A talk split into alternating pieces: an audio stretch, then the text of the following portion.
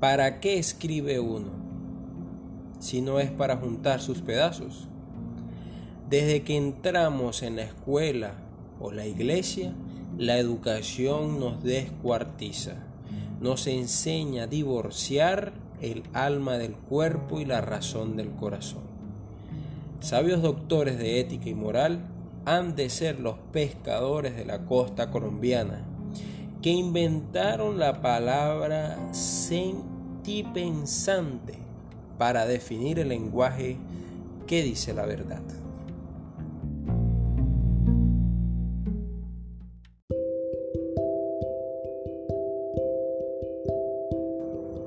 El amor es una enfermedad de las más jodidas y contagiosas. A los enfermos, cualquiera nos reconoce. Hondas ojeras delatan que jamás dormimos, despabilados noches tras noche por los abrazos, y padecemos fiebres devastadoras y sentimos una irresistible necesidad de decir estupideces.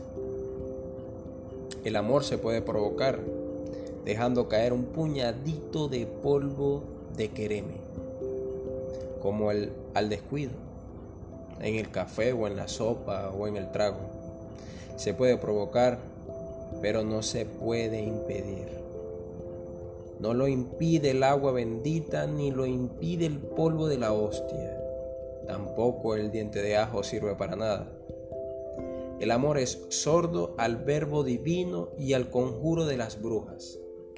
No hay decreto del gobierno que pueda con él, ni pócima capaz de evitarlo, aunque las vivanderas pregonen en los mercados infalibles brebajes con garantía y todo.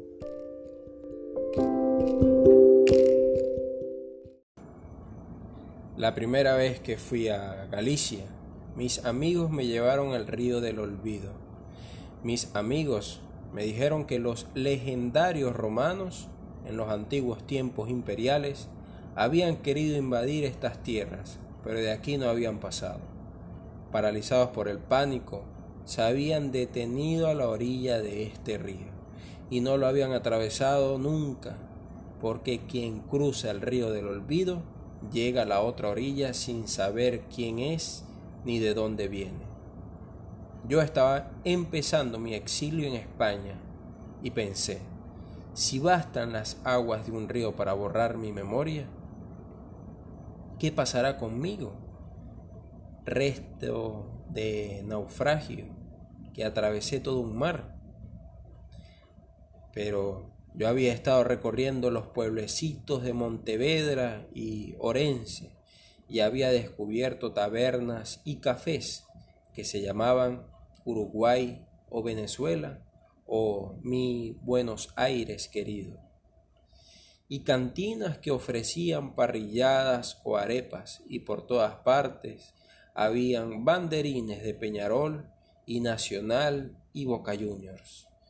Y todo eso era de los gallegos que habían regresado de América y sentían ahora la nostalgia al revés.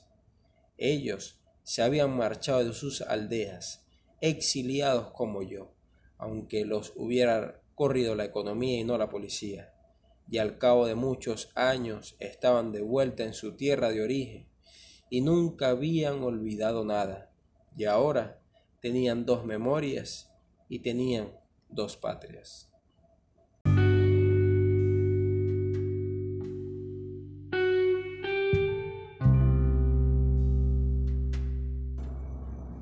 La primera vez que fui a Galicia, mis amigos me llevaron al río del olvido. Mis amigos me dijeron que los legendarios romanos, en los antiguos tiempos imperiales, habían querido invadir estas tierras, pero de aquí no habían pasado. Paralizados por el pánico, se habían detenido a la orilla de este río y no lo habían atravesado nunca, porque quien cruza el río del olvido llega a la otra orilla sin saber quién es ni de dónde viene. Yo estaba empezando mi exilio en España y pensé, si bastan las aguas de un río para borrar mi memoria, ¿qué pasará conmigo?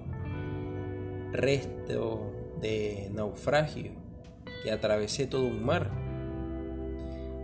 Pero yo había estado recorriendo los pueblecitos de Montevedra y Orense y había descubierto tabernas y cafés que se llamaban Uruguay o Venezuela o mi Buenos Aires querido y cantinas que ofrecían parrilladas o arepas y por todas partes habían banderines de Peñarol y Nacional y Boca Juniors. Y todo eso era de los gallegos que habían regresado de América y sentían ahora la nostalgia al revés. Ellos se habían marchado de sus aldeas, exiliados como yo, aunque los hubiera corrido la economía y no la policía y al cabo de muchos años estaban de vuelta en su tierra de origen y nunca habían olvidado nada. Y ahora tenían dos memorias y tenían dos patrias.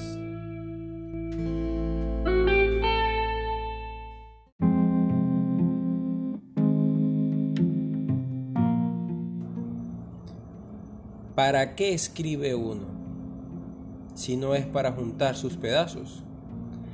Desde que entramos en la escuela o la iglesia, la educación nos descuartiza, nos enseña a divorciar el alma del cuerpo y la razón del corazón. Sabios doctores de ética y moral han de ser los pescadores de la costa colombiana, que inventaron la palabra sentipensante para definir el lenguaje que dice la verdad.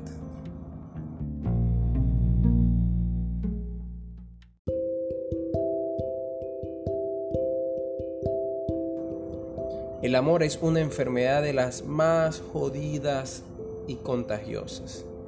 A los enfermos, cualquiera nos reconoce.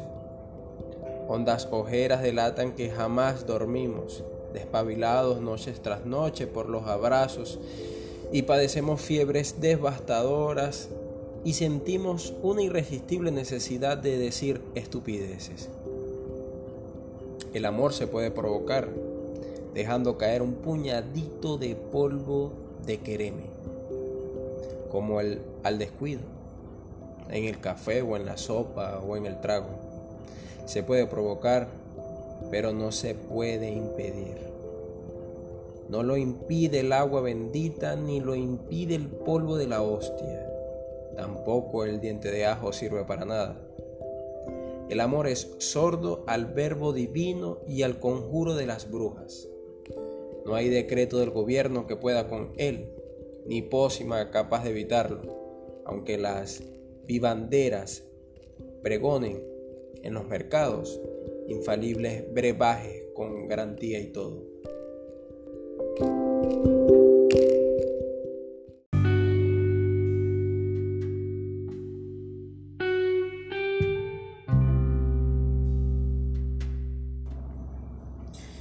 El catecismo me enseñó en la infancia a hacer el bien por conveniencia y no hacer el mal por miedo.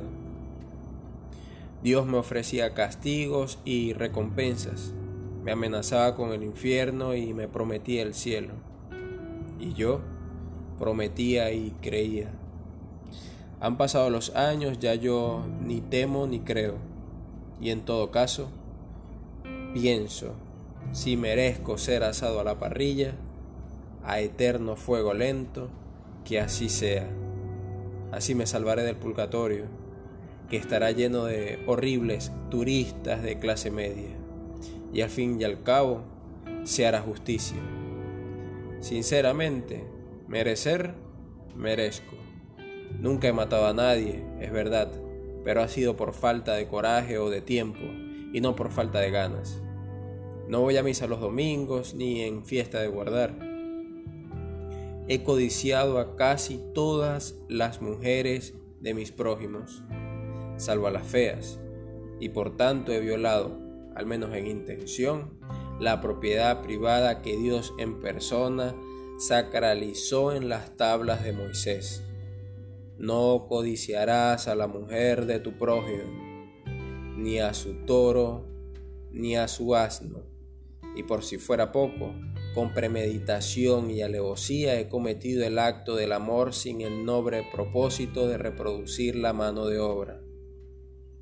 Yo bien sé que el pecado carnal está mal visto en el alto cielo, pero sospecho que Dios condena lo que ignora.